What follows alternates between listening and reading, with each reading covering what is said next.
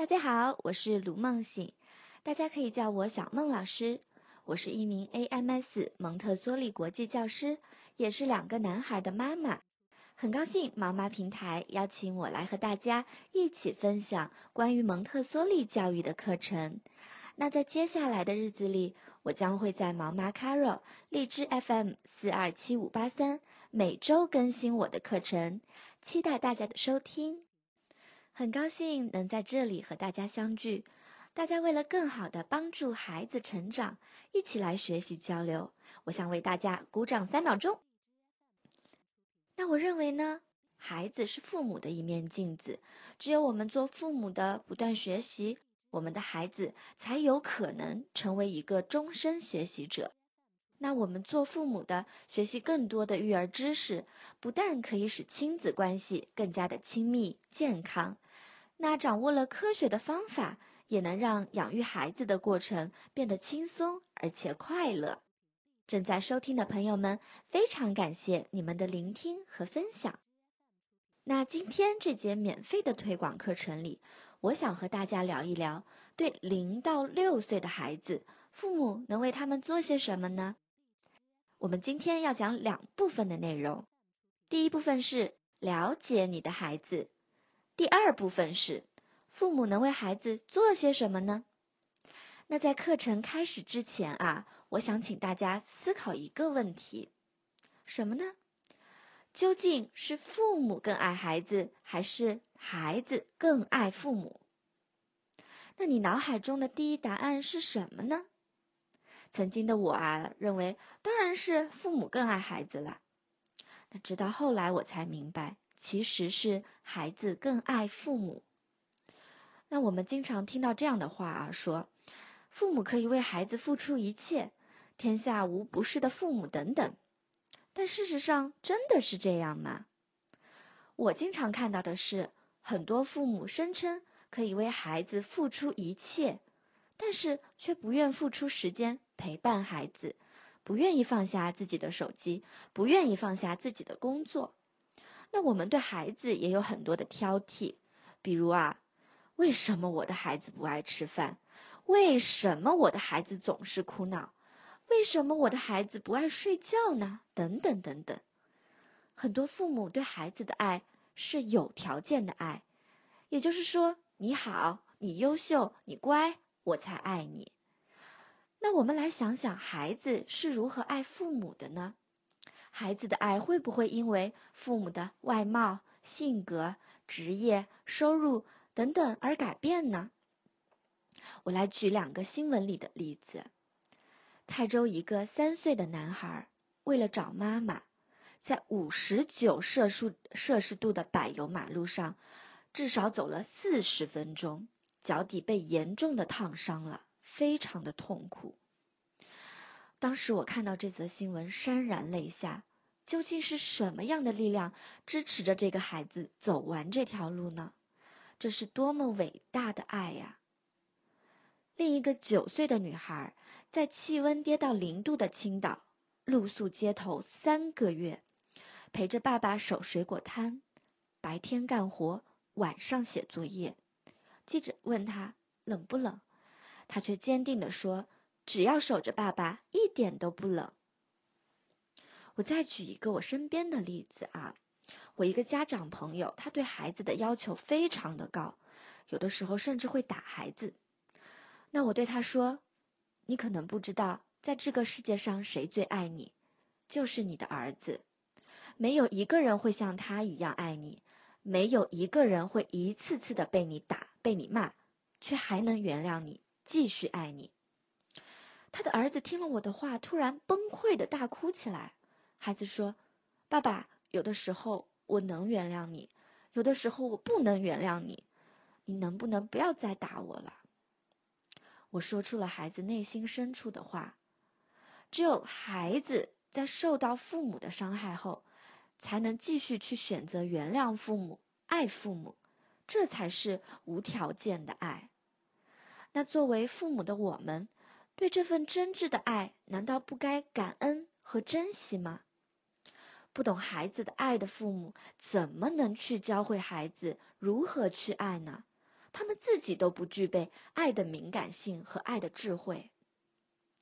那当然，大多数父母还是很爱孩子的，但是我们真的了解自己的孩子吗？我想请大家再思考一下，人的一生学习能力最强的阶段是什么阶段呢？很多朋友会说，那当然是高中了。那个时候啊，我上知天文，下知地理，外可说英语，内可修古文，求得了数列，说得了马哲，简直是人生巅峰啊！但是，我想跟大家分享一项哈佛大学研究的数据：孩子在六岁以前，他的大脑发育完成了百分之八十，在之后的几十年才会完成剩下的百分之二十。也就是说，你的人生高度啊，在前六年就已经基本定型了。那蒙特梭利认为，人生最重要的时期就是零到六岁这个阶段，因为啊，人的智慧是在这个阶段形成的，而且人的心理也是在这个阶段完成发展并且定型的。那大家知道，成人是用大脑去学习的，学起来啊，非常的辛苦。但是孩子呢？孩子是怎么学习的呢？其实孩子学习起来太轻松了，就像海绵吸水一样。那蒙特梭利称之为吸收性的心智。可以说呢，孩子并没有感觉到非常的吃力，也没有感觉到什么变化，他就轻轻松松的学会了很多知识。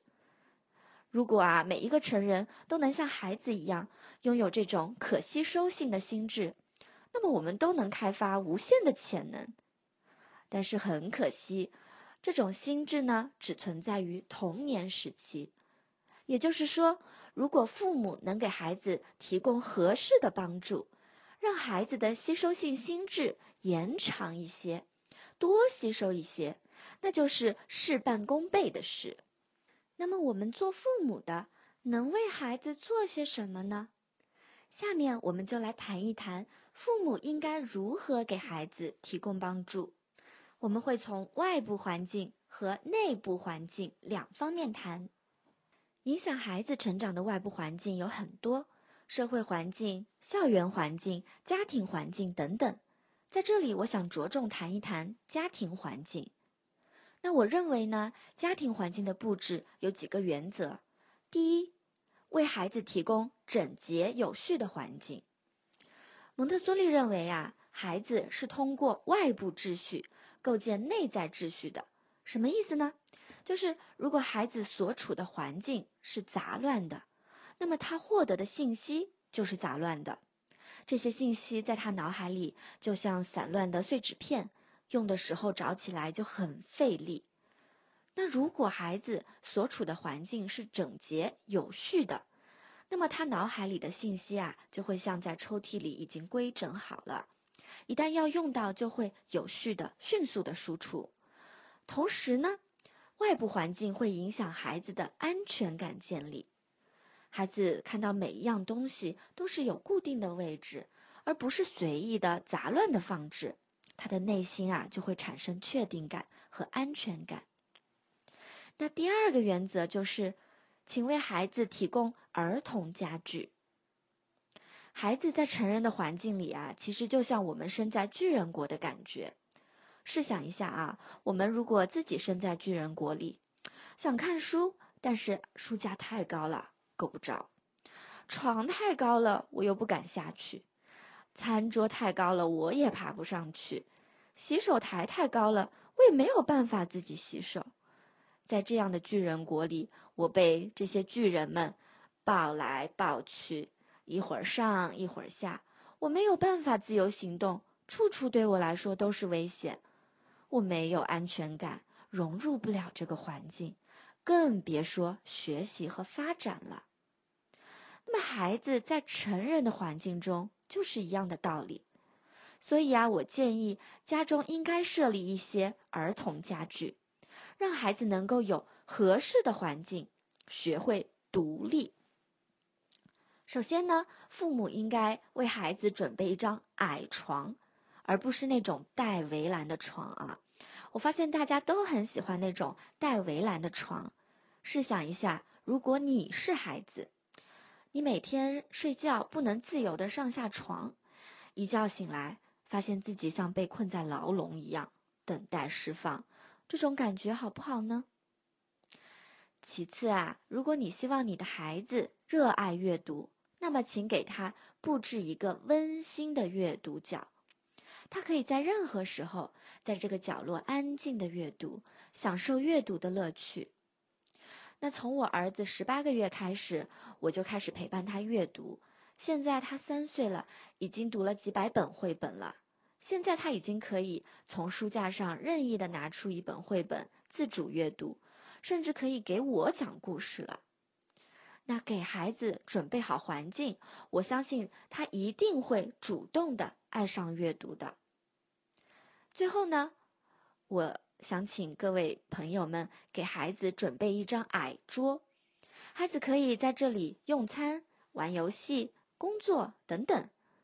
那很多孩子上学以后啊，坐不住，很可能就是因为缺乏坐的练习，背部肌肉无法支持孩子久坐，那这当然是非常影响学习的。所以呢，我建议有一张矮桌，可以让孩子从小练习坐下来，这也是非常重要的。第三点，请大家为孩子提供自由、安全的空间。生活中，我们经常听到父母说：“啊，哎呀，这个不能碰，危险；那个太脏了，哎呀呀，快把这个放下。”出于安全的考虑，孩子的活动受到了极大的限制。但是大家应该知道啊，孩子早期对世界的认知是通过什么实现的？对，是口。和手，他们的智力呢，也是在这个摸索的过程中形成的。如果我们去限制孩子的活动，同时也是限制了孩子智力的发展。有一些孩子啊，上学后无法集中注意力，很可能是因为早期家长经常打断孩子的活动，分散并转移他们的注意力。那我建议家庭里啊，至少设置一个房间或者是一个区域。是可以供孩子安全的、自由的探索的。那在这个区域里，他可以自由的爬或者走，这个区域的物品他都可以触摸，甚至尝一尝。在这个区域，他可以非常专注的去做自己的事情，而不被打断。这就是专注力形成的基础。以上呢，这就是外部环境的预备的基本原则。接下来，我想说一说内部环境，也就是父母自己的准备。鉴于大多数人都会认为说教是主要的教育方式，那我们就来谈谈如何与孩子说话。那我相信在座的父母们啊，都是带着觉知来交流的。我们抛开基本的不打骂孩子，你是否真的会和孩子说话呢？有的朋友可能会笑。小萌老师，难道我连跟孩子说话都不会了吗？是的，很可能你真的不会。在这里，我要给大家推荐一本书，叫做《水知道答案》。这本书讲什么呢？就是通过大量的实验记录证明，对水啊持续的说赞美的语言，会让水结出完美的晶体；对水持续说辱骂的语言。会让水结出丑陋的晶体，甚至结不出晶体。当我看到那些实验对比的照片时，我真的被深深的震撼了。原来对水说的话会使水的结晶差异如此之大，影响巨大。那大家知不知道人体内有多少比例的水呢？我来告诉大家，人体的组成是百分之七十是水。孩子甚至可以高达百分之九十。我们对自己水灵灵的孩子说的每一句话，都会影响他的一生。难道我们不应该仔细的斟酌一下我们的语言吗？首先呢，我想请父母们学习使用优化的语言。什么是优化的语言呢？优化的语言是简短、有意义、积极的语言。那我来举一个常见的例子啊，如果孩子把水洒在地上了，你的第一反应是什么？会不会是这样？哎呀，你怎么那么淘气？我跟你说过多少次不要玩水啦？你看看你，弄得到处都是。走开，走开，我来擦干净。这个场景是不是非常熟悉呢？大家想一想啊，这一番话起到了作用吗？如果我是孩子，我得到的信息是。哎，我很淘气，我又做错了，但是我不需要承担这个责任。那如果我们来换一个说法啊，我看见你把水洒在地上了，请你用抹布清洁干净。哦，谢谢你把地板清洁干净了，你可以照顾好环境，你太独立了。这句话孩子得到了什么信息呢？我把水洒了是事实，那我应该怎么做呢？我可以用抹布擦干净，那我擦地的目的是什么呢？是照顾环境。我照顾环境的动作是一种什么行为呢？是一种独立的行为。那在这两句简短的话语中啊，没有消极的词汇，只有正向的鼓励。孩子明白了，下一次再发生这种事情，我该怎么办呢？而且我的父母希望我成为一个有什么样品质的人呢？大家应该可以感受到这两句话的区别啊！对孩子说话一定要过滤自己的语言，尽量不要去说一些没有意义甚至消极的话。要知道，你对孩子说的每一句话都会成为他的一部分，所以尽量保持言语的积极、简短、有意义。这样的话，孩子才能听得进去。其次呢，我想请父母们戒掉否定句。很多家长抱怨啊，我的孩子一点都不听话，你要他别干什么，他偏偏要干什么。那生活中，我们常常要规范孩子的行为，不能扔，不能跑，不能打人。这些话说的太多次了，孩子其实只听到了什么？他只听到了扔、跑、打人，他会自动把那个不过滤掉，他免疫了。那有的时候啊，并不是孩子不听话，是因为听到了太多的否定句，而且这些父母说的“不”，好像也并不是真的不允许嘛。比如说“不能跑”这句话就是没有意义的，因为孩子肯定是会跑的。